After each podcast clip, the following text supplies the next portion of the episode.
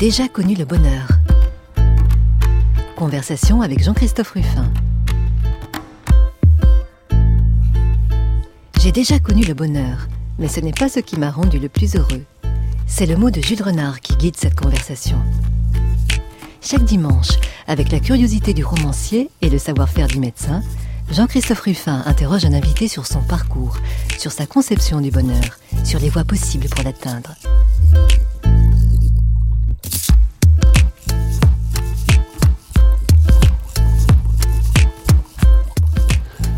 Je reçois aujourd'hui Jean-Louis Borloo.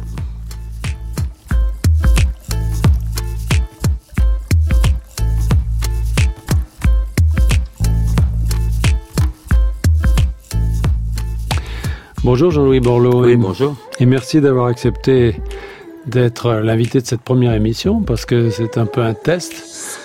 Un test qui part d'un constat qui, qui, est vrai ou qui est faux, j'en sais rien, on en parlera. À savoir que la tristesse, le désespoir sont assez universellement partagés, mais que le bonheur, finalement, on a chacun son idée là-dessus. Et que c'est intéressant de, savoir comment les uns et les autres, quand ils ont des parcours aussi riches que le vôtre, se sont accommodés avec ça. Quelle idée on s'est fait de la vie et puis euh, qu'est-ce qu'on en a euh, retenu, qu'est-ce qu'on a trouvé. Alors vous êtes certainement le plus atypique des hommes politiques français, ce qui vous rend euh, le cobaye idéal pour ce genre d'exercice. Et vous venez d'une double filiation qui se fait sans doute des idées du bonheur assez différentes, puisque votre père était belge, votre maman corse. Alors, Qu'est-ce qu'on vous a transmis dans la famille sur ces sujets-là? D'abord, on m'a rien dit. Je fais partie de ces familles où on donne pas de leçons. Mais en revanche, euh, assez discrètement, on montre l'exemple. Euh, donc, qu'est-ce que j'ai vu comme exemple? Bon, La simplicité, deux, trois règles simples. On respecte euh, les profs, euh, on respecte les anciens, on respecte les femmes. Euh, on fait pas le malin. Mon père disait on fait pas le piscaillou. J'ai jamais bien compris ce que voulait dire cette expression. C'est pas très belle, je sais quand même. Euh, je sais pas, je crois que c'est rien. c'est sa façon à lui de. Et, et surtout, euh, voilà, on n'usurpe pas et on n'existe pas si un tout petit peu, un tout petit peu, on, s'adresse pas aux autres. Moi, je me souviens, gamin, ben, les parents, euh, ils étaient à Noël, c'était les petits frères des pauvres pendant quatre jours. Euh, euh, c'était après, c'était le scoutisme, c'était très jeune, euh, les bidonvilles Nanterre. Mais tout ça, j'avais pas le début du, du moitié du caractère d'un acte héroïque. Hein. C'était juste le banal minimum syndical, dirait l'autre. Mais le bonheur, c'était la famille quand même. Alors le bonheur, c'était la famille comme cellule euh, qui avançait. Euh, plutôt que le, le, romantisme des très très belles tablées euh, riantes, etc. Non, c'était. Euh, Vous étiez combien dans la famille? bah, Parents, trois enfants, assez classique. Hein. non, c'était plutôt on monte tranquillement les marges de la République. Mon papa sortait de la science publique, euh, il a commencé à travailler comme, euh, mais c'était pas un acte non plus de, bon voilà, travailler comme coursier, euh, puis peu de bureau dans une compagnie d'assurance, il allait épouser la fille de son copain euh, qui, qui, qui, faisait les courses à côté de lui, bon, et puis cours du soir, euh, voilà, faut apprendre la comptabilité, puis on est honorable, et puis on fait, puis on avance, puis à la fin t'es nommé directeur de, de, la boîte, quoi, voilà. Mais tout ça sans éclat, sans espèce de notion d'esthétique de la pervers de, de, de, la de persévérance et de l'effort. Mais ils étaient heureux. Ouais, je crois. Oui, enfin, oui, oui, ils étaient heureux. Euh, je crois que le plus grand jour de bonheur de, de mon père, c'est le jour où ma sœur a été licenciée en lettres et pouvait être prof. Alors ça, ça, je me souviens de ce déjeuner, je m'en souviendrai toute ma vie. Au fond, c'était des bonheurs. Euh, euh, je sais pas si c'était ça, d'ailleurs, ça veut rien dire. Euh, mais ils étaient, vous savez, dans, dans, dans, dans le lié à l'effort, l'honorabilité, ouais. l'effort, euh, la conscience, le travail. Mais c'était joyeux. Alors, en même temps, vous, vous avez choisi Jean-Louis Borloo, un métier qui était euh, bon le, le, droit, disons des études de droit, et puis euh, assez vite, Vous vous êtes spécialisé dans un droit qui n'était pas celui ni de la famille, ni du pénal, mais vous avez choisi le droit des affaires. Et en complétant votre formation avec euh, des études d'économie, à MBA, etc. Ça veut dire que quand vous êtes entré dans la vie, pour vous, le bonheur, c'était l'argent? La réussite, c'était l'argent? Non, en fait, j'ai fait du droit euh, d'abord parce que à l'époque, c'était les études les plus faciles. Pardon, mais c'est plus le cas aujourd'hui. Mais à l'époque, on faisait du droit, on ne pouvait pas faire autre chose quand même. Euh, et pardon pour tous ceux qui l'ont fait avec engouement. Euh, c'était ça la réalité. C'est ça la réalité. Comme j'étais assez, assez, assez médiocre euh, scolairement. Euh, non, non, c'est non, c'est pas du tout. Euh, c'est subagré. C'est la réalité. Il y a des gens qui ont des aptitudes à apprendre à des concepts. Bon, et il y en a qui en ont moins. Ben, moi, j'étais dans ce qu'on appelle les gens qui avaient des difficultés. Bon, tout ça, donc le droit, c'était pas ça. Et après, bah, j'ai eu la chance de faire un billet avant euh, d'être avocat. Et, et au fond, c'est pas le droit des affaires qui m'a que j'ai choisi, c'est lui qui m'a choisi. Euh, il se trouve qu'il y a, euh, il y a des, des, des entrepreneurs euh, au début, des industriels, des, des, des fondeurs, des gars de la métallurgie qui avaient des difficultés, des soucis. Et, et, j'étais bilingue, c'est-à-dire que je parlais le droit et je parlais un peu le financier. Et à l'époque, il n'y en avait pas. Donc je suis allé vers la facilité. Euh, parce que c'est ça, la, la vie, euh, vous allez là où vous êtes le plus efficace, finalement vous êtes un peu seul, un peu précurseur, et euh, tant qu'à faire, si ça peut très bien marcher, tant mieux. Enfin, à 30 ans, vous étiez un des avocats les mieux payés euh, en Europe, mmh. en tout cas en France, mmh. une réussite assez extraordinaire, mmh. et surtout un contact avec des milieux euh, qui n'étaient pas les vôtres au départ. Enfin, c'est non. Euh, les comment vous les avez trouvés ces, ces industriels, ces, ces, riches, on pourrait dire. Hein, par, par, ça vous a plu ce milieu? Oui, parce que euh, c'était encore le temps pour l'essentiel de ce qu'on appelait les capitaines d'industrie. Euh, C'était pas encore l'époque de la finance, ça veut dire? Exactement. Avec tout ce que ça avait de, de compliqué, hein. c'était aussi les bêtes des forces. Bon, mais puis c'était aussi tapis. Mais bien sûr, bien sûr, qui était le flibustier d'ailleurs de, de, de, ce système-là, d'une certaine manière.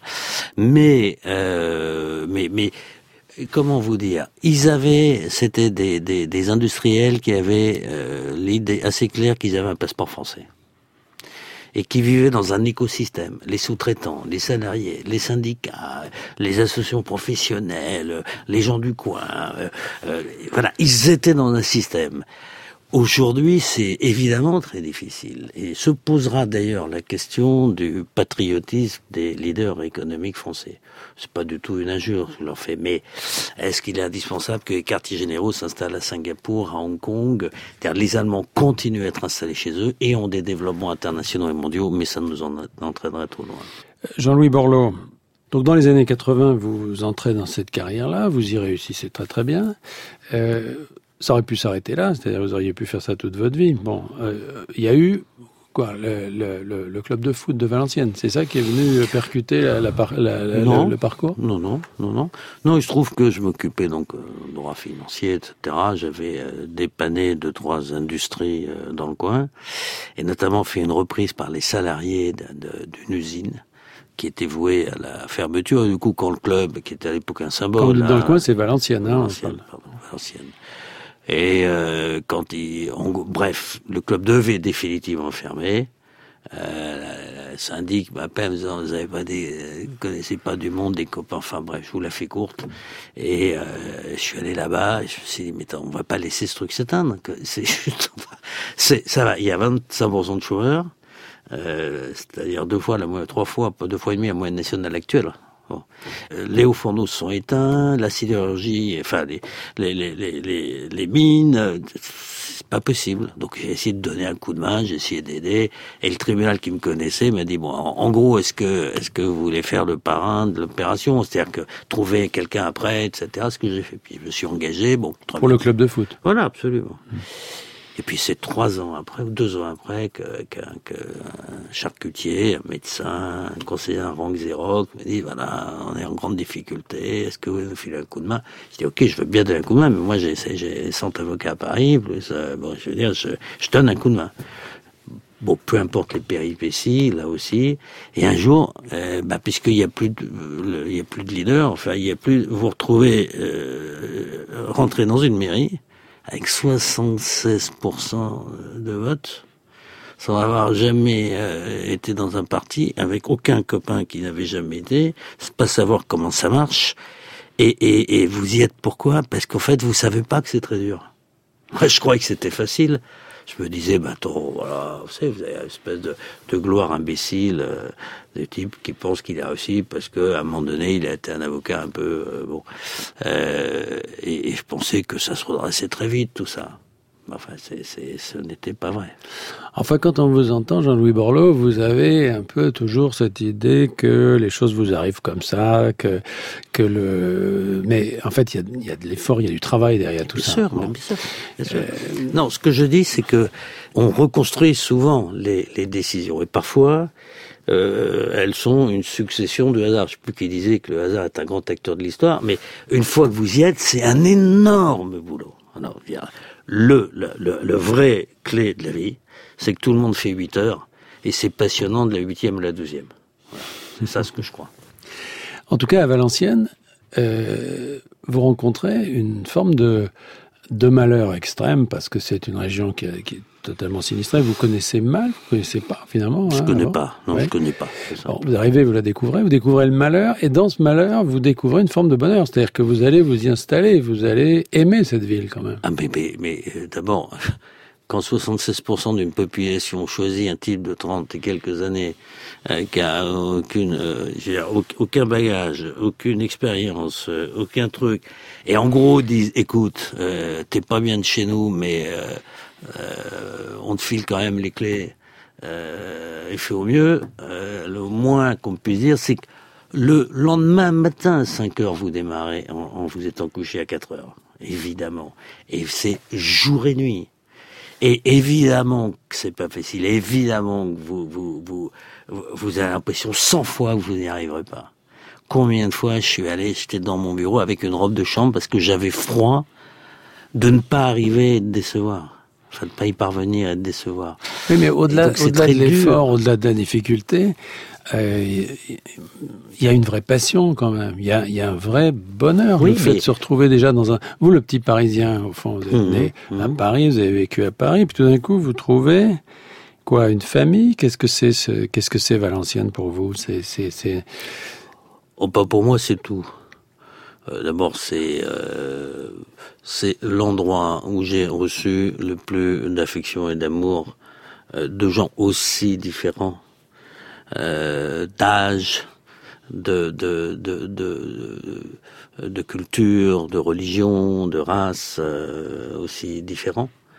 En plus, sans faire injure à quiconque d'autre, euh, ces gens du Nord, c'est vraiment des des ça parle pas beaucoup, mais je vous jure que c'est d'une loyauté, d'une fidélité, d'un un, un effort collectif majeur.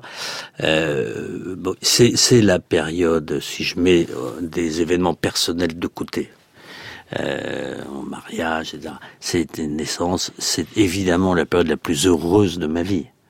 Euh, Bah, nous y sommes. Mais, mais jamais. euh, non, j'ai été heureux d'autres fois. Euh, au gouvernement, on peut être heureux au gouvernement. ouais. On va y revenir, mais je veux Ah, dire qu'il y a- vous oui, j'ai trouvé- été très heureux et je continue et, et, et, et ça reste une émotion euh, euh, extrêmement forte. Euh, euh, vous savez, je pense qu'il y a, y a rien de plus euh, fantastique pour un petit, euh, un sapiens, comme dirait l'autre dans le bouquin, euh, que, d'éviter du gâchis. Juste éviter du gâchis humain. Éviter le gâchis humain, c'est un truc incroyable. Le médecin sait très bien ce que c'est éviter le gâchis. L'homme de l'Afrique aussi. Euh, que vous êtes. Euh, et, et, et, voir que on peut ramener complètement de l'espoir, de la cohésion, euh, euh, que la délinquance peut être un malentendu, que la sortie de prison est une nouvelle vie, euh, qu'on peut éviter de passer par cette case-là, qu'on peut se reconstruire, qu'on peut accéder à l'université. Enfin, je veux dire, c'est comment comment voulez-vous que, au-delà de la notion d'engagement, comment voulez-vous que ça vous mette pas dans une dans une euh, satisfaction euh, pudique, euh, discrète, forte? En même temps, ça vous bouffe toute la vie, c'est-à-dire que ça vous laisse pas beaucoup de temps pour faire autre chose. C'est zéro, rien d'autre. Voilà. Pendant dix ans, ça a été 100%. D'ailleurs, au bout d'un an, euh, je me suis rendu compte que ma prétention imbécile de début, qu'on s'est là, voilà, grand avocat, Paris, grand cabinet, je veux faire ça en plus. C'est absurde. Que je mentais ou à mes clients ou à mes concitoyens à qui j'avais demandé la confiance. Et donc j'ai, en une journée, arrêté toute activité professionnelle. J'ai réuni mes collaborateurs, j'ai écouté cette boutique et la vôtre. Je vous demande juste de me garder un bureau pendant dix ans. Et, euh, et, oui, oui, c'est un engagement absolu, mais qui est absolument formidable.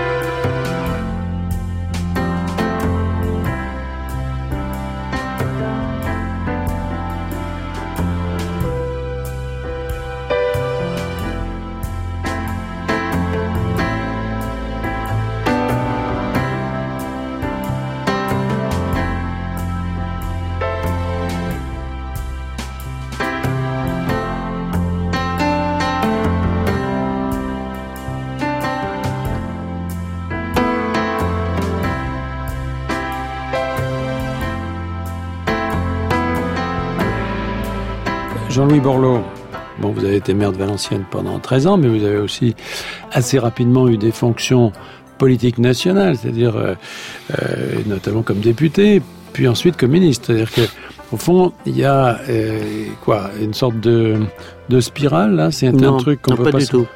Non, non, pas du tout. Euh, quand vous êtes dans un bassin, en gros, de 400 000 habitants, euh, à ce point de détresse, je me souviens du préfet, au bout d'un an, qui m'avait invité à déjeuner, qui m'a dit, écoutez, M. Borloo, c'est très bien tout ça, mais enfin, rentrer à Paris, de toute façon, c'est injouable.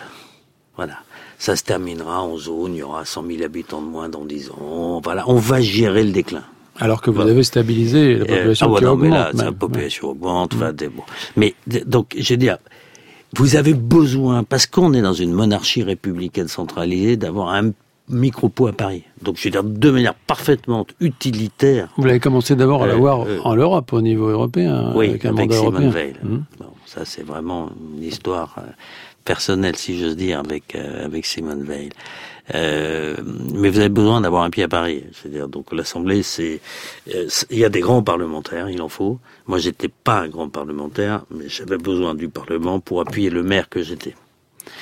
Euh, puis c'est passé 10 ans comme ça, 12 ans. Hein, c'est pas, euh, voilà, c'est- je suis resté le maire de Valenciennes, qui était en plus de temps en temps au Palais Bourbon.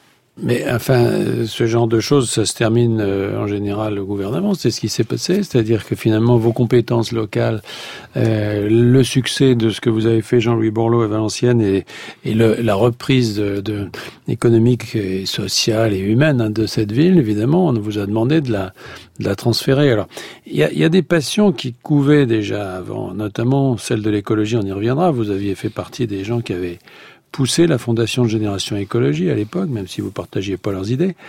Et puis l'autre passion, c'est la ville. Hein. La ville, effectivement, euh, d'abord Valenciennes, puis, euh, puis euh, en tant que ministre. Quel souvenir vous avez de cette participation au gouvernement que, vous avez eu pratiquement de façon continue pendant presque dix ans? C'est quoi? C'est aussi chaleureux que la ville? C'est comment la vie politique Est-ce est-ce qu'on y trouve une forme de bonheur là-dedans? Ah, totalement.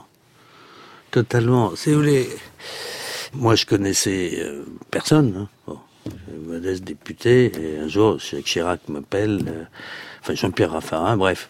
À l'époque, il faut bien se rendre compte que les, les banlieues françaises, on, on, on oublie, il y avait 10 à 15 émeutes par jour, des micros, dans les, un niveau de dégradation urbains, des équipements, mais qui étaient complets. Un certain nombre de quartiers, où le service public ne pénétrait plus dans ces quartiers-là. À la Méno, à Strasbourg, euh, au Tarteret, bon. Et, et, et, nous, on avait eu déjà ça à Valenciennes, fait raser complètement de quartiers, reconstruit. Et j'avais bien vu que l'urbain, la maison, le cadre de vie est un élément complètement vital de l'épanouissement et du respect euh, et du bonheur et du bonheur. Et, et, et quand vous, vous êtes un urbain fondamentalement. Ou non, non, c'est je suis un humain et donc et donc le premier dessin que vous avez fait tout petit, c'est une maison avec une petite cheminée puis deux, deux grosses têtes et une petite tête, vos parents et, vous, hein, peut-être la petite sœur à côté. Le nid, le nid, il est vital. Et plus l'urbain se dégrade, moins la maman n'a de pouvoir dans le quartier moins elle est épanouie, plus elle se cache, plus, enfin bref. Et, et, et, et quand il m'a appelé, je me suis dit, mais c'est bien plus grave ailleurs encore. Et a dit, moi, je pense qu'il faut casser les ghettos, casser les bars qui en serrent qui font que euh, le petit homme est tout milieu complètement ghettoisé. Alors en plus, vous, vous il y a une crise industrielle, donc un chômage massif avec plusieurs nationalités, des gens venus pour travailler à notre demande depuis longtemps, épouvantable. Et euh, fait ce risque, ce, ce parti pris, bon, Chirac, écoutez, moi je veux bien, mais euh, mais mais mais il faut il faut casser les ghettos, il faut faut faut faut taper 600 000 logements, faut en démolir 200 000, en reconstruire 200 000, il faut créer des avenues. Enfin, en gros, c'est dix fois le plan euh, Haussmann de Paris. voilà ce qu'il fallait faire. Et c'était le plan Borloo. Il m'a dit bon banco. M'a dit tu n'y arriveras pas, mais c'est comme euh, Chirac. Hein. Parce qu'au fond, lui, il l'histoire de la fracture sociale de l'époque, il le pensait en vrai. Ça s'est pas fait, certes dans son premier mandat. Mais au fond, il le portait, ce truc. Il pensait qu'elle était inéluctable. Et que si on ne traitait pas ça, de toute façon, et, d'ailleurs, on est à nouveau devant un sujet de ce genre maintenant, qui a pris une autre forme, bien entendu. Et donc, cette bataille-là, dans tous ces quartiers, euh, mais à chaque fois que je voyais ces, ces, ces bars euh, s'effondrer, que, le quartier se réouvrait, que les mamans reprenaient le pouvoir, qu'on crée des petites maisons. Euh, L'autre jour, je suis allé à, à Chanteloup-les-Vignes, parce que j'adore retourner. Euh, et, je vois tout d'un coup une petit un regroupement, une personne qui arrive, puis 100, 200, ça. Et vous me reconnaissez, me dit un, manifestement un, un Kabyle avec des yeux bleus magnifiques. Je dis non, mais mais je me, souviens de vos yeux. Il me dit c'est moi qui vous ai insulté il y a dix ans quand vous êtes arrivé, on vous achetait des biens, parce qu'on n'y croyait pas à tout ce que vous racontiez. Bon. Et Chanteloup, c'est aujourd'hui, c'est, il faut, faut, faut, aller, faut aller à la Duchère à Lyon, faut aller à Chanteloup, faut aller au changement de Tarteret, faut aller, c'est incroyable, parce que la France, c'est un drôle de pays. On laisse des trucs derrière, une espèce de, on regarde ailleurs, c'est comme disait l'autre, hein, et nous regardons ailleurs. Euh, et puis quand c'est vraiment, vraiment, vraiment euh, quasi irrécupérable, tout d'un coup, il se passe quelque chose, et là vous avez une fonction publique, vous avez des partenaires sociaux qui se mettent dans un ordre de marche et qui sont incroyables, mais incroyables. imaginez qu'en 10 ans, 46 milliards, 600 000 de gens, 30 km d'avenue, de... ça si c'est pas du bonheur, c'est quoi le bonheur?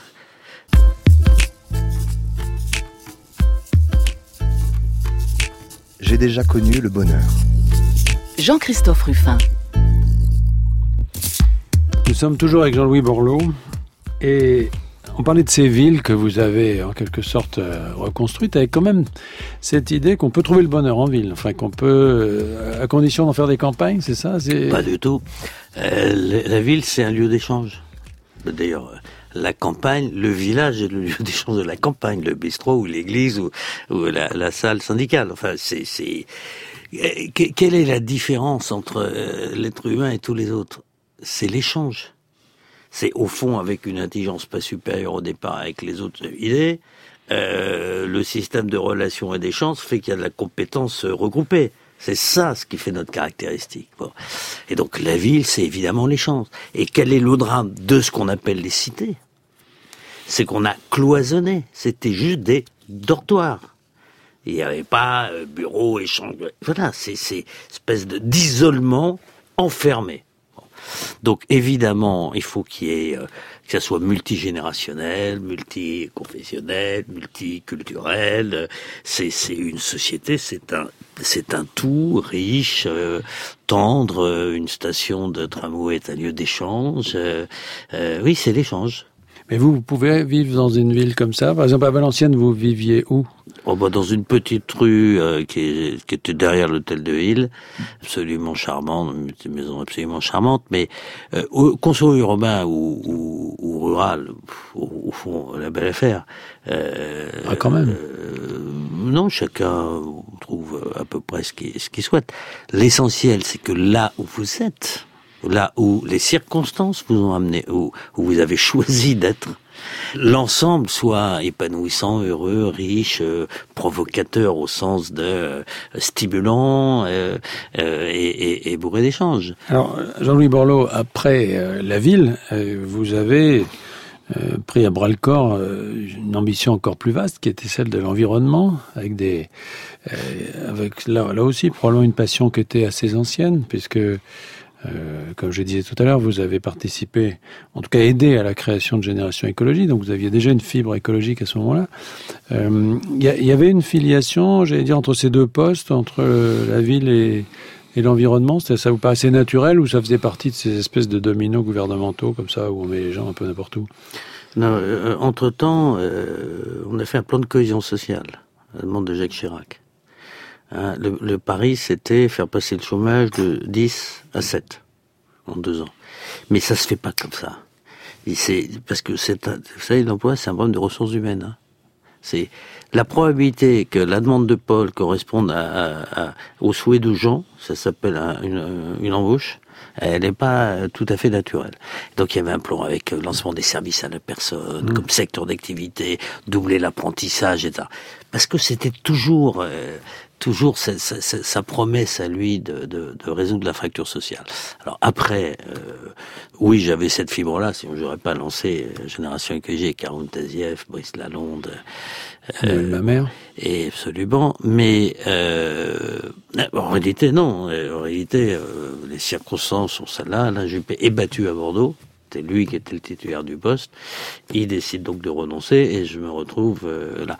Alors cela dit, il y a une totale cohérence parce que en fait, vous savez, il y a, y a deux écologies. Hein. Il y a la, il y a celle du, du, du, de la tension, du conflit, du romantisme, euh, de, je donne des leçons, j'en appelle ou en principe. Puis il y a le vrai truc opérationnel. Bon. Et là-dedans, il y avait quoi? La mer, les océans, les transports, l'énergie, le bâtiment et l'urbanisme. Et au fond, le Grenelle, c'était quoi? C'est un truc de, de, de, mécanicien. On a euh, lancé des grands programmes ferroviaires, les réformes portuaires, le plan bâtiment, on est très en avance maintenant sur l'ensemble des normes euh, en Europe. Euh, c'est euh, le triplement des tramways pour qu'en ville on réduise. je veux dire, c'est un vrai truc de conduite d'action publique. Bon, en tout cas, je l'ai vécu comme ça. Et donc, indépendamment de ma de ma sensibilité personnelle, j'étais heureux de pouvoir conduire des transformations publiques réelles. C'est-à-dire qu'en fait, vous aimez la politique quand elle est concrète, quoi. C'est ça pour vous. La... Oui, la, la politique, c'est c'est de la, c'est abandonner. Il y a il y a une situation ou un problème. Comment améliorer la situation? Comment exclure le gâchis? Comment se rendre compte des enjeux? Et, et, et vous conduisez une action publique. Et alors, ce qui est formidable, c'est qu'en fait, c'est faisable.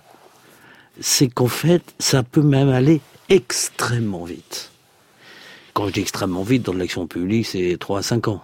Hein, mais c'est incroyablement rapide quand même. Euh, et c'est ce qui m'a le plus euh, fasciné, moi, c'est la puissance de tous les acteurs dès lors que la parole est dite. Tout a été, en, gros, il y a une feuille de route qui est un minimum écrite, elle peut faire deux pages. Hein. Et vous avez toutes les forces de la nation. Parce que vous savez, aucune action se conduit à moins de sept acteurs. Aucune pourrez reprendre toutes les règles, parce que vous avez l'État, la région, le département, euh, l'Europe, euh, la CGT qui pilote la formation, ou la CFDT, FO, les chambres de commerce, les chambres de métier. La France est un pays éclaté éparpillé et non pas un pays centralisé, contrairement à ce qu'on croit. Et donc, c'est quoi le rôle de celui qui, à un moment, ou celle qui, à un moment donné, a la responsabilité de l'action publique? C'est de fédérer sur un programme totalement partagé toutes les forces de la nation. Et à ce moment-là, ça va à une vitesse considérable. Et à ce moment-là, on est heureux. Évidemment.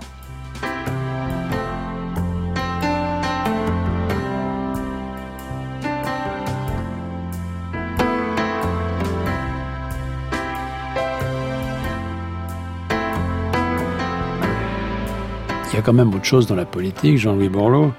C'est les crocs en jambes, c'est les mesquineries, c'est les tapis qu'on tire sous vos, sous vos pieds. Euh, non, euh, honnêtement, euh, pas plus ou moins que dans n'importe quelle activité euh, professionnelle. La seule différence, c'est que vous avez des entrefilets dans, vous savez, ces, ces, ces espèces de, de faux indiscrets non signés. voilà, ça c'est un peu agaçant, c'est horripilant, et le mieux c'est de pas les lire. Mais au fond, dans l'action elle-même, vous n'avez pas tellement pas le temps de vous occuper de ça que ça n'a aucune espèce d'importance. Il n'empêche qu'un jour, en 2014, à la faveur ou à cause ou euh, grâce ou je ne sais pas comment il faut le qualifier, en tout cas d'une d'une brève maladie, vous avez tout arrêté. Ben, euh, oui, alors d'abord je me sentais à ce moment-là absolument pas en état, je devais piloter une formation politique, un, un groupe parlementaire, enfin bon, euh, c'était en pleine élection européenne ou à peu près, ou c'était pas loin, avec des municipales, j'étais pas en état, j'étais juste pas en état. Et donc, donc, comme vous n'êtes pas en état, euh, le mieux c'est de pas occuper la fonction pour laquelle vous n'êtes pas en état. Il y a des tas de talents dans ce pays. Donc, je, je, voilà, j'ai dit aux autres, voilà, prenez ma place à l'Assemblée, truc. Puis, euh, au fond, euh, bon voilà, c'est un virage absolument majeur, mais, mais je continue à faire de l'action publique d'une autre manière. Mais c'est pas une fissure à la Fitzgerald euh, qui, qui quelque chose euh, a craqué tout d'un coup, qui qui n'était pas en accord. En fait, il y avait une sorte de désaccord profond entre ce que vous prétendiez être ou faire et, et, et au fond justement le le bonheur que vous en retiriez? Ou est-ce que c'est plus conjoncturel que ça? Non, probablement les deux. Euh, le bonheur n'exclut pas euh, une angoisse. Vous savez que de toute façon, vous auriez pu mieux faire. Voilà. Ça, exclut le bonheur absolu de cette action. N'exclut pas ça. On aurait toujours pu faire 100 fois mieux. Et deuxièmement, assez de manière un, un peu humaine ou médiocre, euh, la vraie performance n'est jamais gratifiée. Et au fond, vous avez beau être quelqu'un d'engagé, d'essayer d'être un peu généreux dans l'effort, quoi, et pas le faire pour de mauvaises raisons, pas le faire par vanité, quand même, quand même. Euh, ouais, que, que je vous parle de, de, de Chantou Lévin l'autre jour où euh, bah, ça fait plaisir, quoi. Et c'est vrai que le commentaire politique, euh, la presse spécialisée, elle n'est pas bon. Mais mais si je mets ça de côté, qui sont vraiment deux, deux anecdotes, non, j'étais épuisé parce que le sentiment, d'abord, quand vous le faites, je vous jure que vous le faites à 14 ou 16 heures par jour. C'est impossible autrement. Alors justement, est-ce qu'il n'y a pas à un moment donné une sorte d'arbitrage qui se fait en vous en disant il y a toute une partie de moi que j'ai pas développée. Il y a tout un tas de choses que j'aimerais faire et que je me suis pas donné le temps de faire parce que j'ai consacré toute ma vie à la politique. Est-ce que c'est, est-ce que c'est ça, de dire que finalement, mmh. euh, j'ai envie de, de situer mon, mon, mon, mon, quotidien ailleurs, autrement? Non, c'est plutôt un soulagement, une joie euh, assez simple et familiale, hein, évidemment, et amicale. Mais, mais à vrai dire, ça, ça n'avait pas été sacrifié pas été sacrifié. Vous pouvez bosser 16 heures par jour, une vie, une vie totalement équilibrée, dès lors que vous n'avez pas dans les cocktails, pas dans les trucs, pas dans les premières, pas dans les fins. Euh, bah voilà, quand vous n'êtes pas au bureau, vous êtes à la maison, enfin, en famille, avec vous, avec vos copains. Donc en fait, il n'y a pas de sacrifice de ce type. Sur les choses essentielles, il n'y a pas de sacrifice. Au fond, vous avez sacrifié le secondaire. Donc non, c'est pas ça, c'est un total épuisement probablement. En fait, quand vous êtes vraiment malade, c'est que euh, le corps ne combat pas bien Crac, euh, la maladie. Mmh. C'est aussi bête que ça. Sinon, des maladies, on en déclenche tout le temps. Bon. Et donc, j'étais épuisé, voilà, probablement très épuisé, physiquement, psychologiquement, parce que je l'ai fait à fond, ce truc-là. À fond.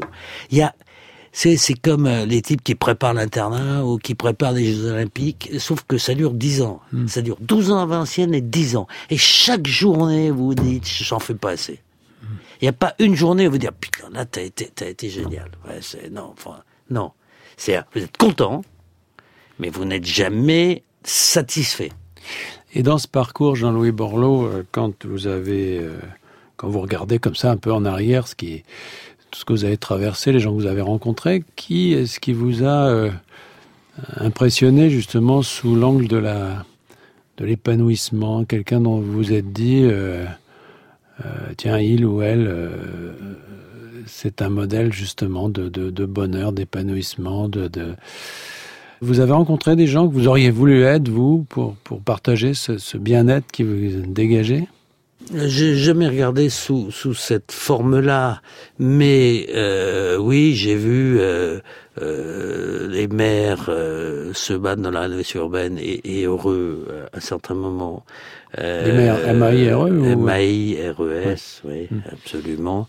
Euh, j'ai vu des, des, des, des mamans dans des, des inaugurations d'écoles euh, avec des sourires ou venant me faire visiter. L'autre jour, l'autre jour, euh, c'est- c'était dans le 93, dans une impasse, il y a une dame qui avait regardé, c'est grâce à vous que j'habite là. C'est- bon. Parce que un petit programme de enfin bref, peu importe. Mais je veux dire, euh, j'ai vu des, j'ai vu. Alors, les, les, moi j'ai une passion, pour les maires, hein, je- pour les élus locaux, une vraie passion, et, et pour la fonction publique. J'en ai vu beaucoup d'heureux. Il y en a un au gouvernement en ce moment. Gérard Collomb, regardez comme il, il a atteint une forme de sérénité. Pourtant, il est place Beauvau, toutes les heures, il est réveillé. Euh, hein, c'est bon. Euh, ben voilà, on sent qu'il est voilà. Il a été heureux de faire Lyon, de heureux de faire cette grande agglomération. Il est, il est heureux de veiller sur les Français. Il est, euh, oui, il y en a, mais je veux pas. euh, fi- finalement, c'est toujours, quand on vous demande euh, à qui vous vous référez, c'est toujours des gens qui ont suivi un peu le même parcours que vous, mais vous n'avez pas la nostalgie de notre vie, de notre métier, de notre Ah. carrière, de d'avoir été, je sais pas, musicien, Ah, bah, euh, euh, si, peintre, si. chanteur, euh, écrivain. Non, non, mais j'aurais aimé être euh, euh, polyglotte. Euh, vraiment. Euh, euh, pour, pour pas pouvoir échanger euh, avec quelqu'un parce que pas de sa langue. Ça, c'est une frustration. J'a- Mais ça, vous J'adore. pouvez toujours apprendre. Non, mais enfin, il y a, y a combien de langues dans le monde? Enfin, je veux dire, l'idée qu'il y ait une barrière de l'échange Hmm. euh, qui peut se transformer par le sourire, le rire, le tactile. euh, Ça, ça c'est et, et j'aurais si rêvé d'être un, d'être un, euh, quand, quand quand je vois, quand j'écoute, euh, je vois les musiciens par exemple, sont des gens qui me me fascinent, les sculpteurs. Euh, on peut travailler une époque avec César Armand, Barrelier, là, toute cette équipe-là. Euh, tous ces gens ont un talent, mais qui est tellement supérieur à tous les miens que je me, je, je, je peux même pas me projeter. Donc, si vous voulez, j'ai pas de. Et la spiritualité, parce que je ne sais pas si on peut le dire, vous, êtes passé vos vacances en Grèce, vous êtes passé euh, par le mont Athos. Est-ce que, est-ce que là, il y a l'idée euh, d'une autre forme de bonheur, d'une autre forme d'accomplissement Alors, c'était au moins à tous là. C'était au mois de juin pour la Pentecôte. J'y suis retourné évidemment ensuite en famille en, en Grèce, mais euh, oui, je voulais, je voulais voir ces moines orthodoxes, euh, cet état monastique depuis mille ans.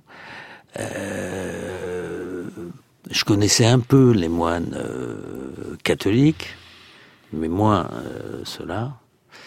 Et, et, parler avec eux. Je de ce père Constantinos euh, qui me dit mais vous, vous êtes vous êtes vraiment euh, vous regrettez jamais vous êtes vraiment heureux c'est la vie c'est 8 heures de prière 8 heures de travail 8 heures pour soi enfin ou de sommeil hein, nourriture incluse. Et il me dit mais enfin Jean-Louis je- je- moi je parle à Dieu tous les jours et je parle à Dieu pour toi. Vous vous n'avez pas le temps.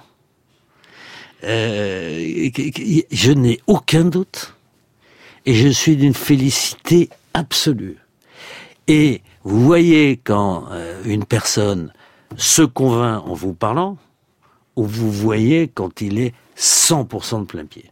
Et ce jour-là, à cet instant-là, sur cette terrasse du mont Athos, enfin d'un des 19 monastères du mont Athos, le père Constantinos, je peux vous dire, c'était la plénitude. Et c'était une plénitude active.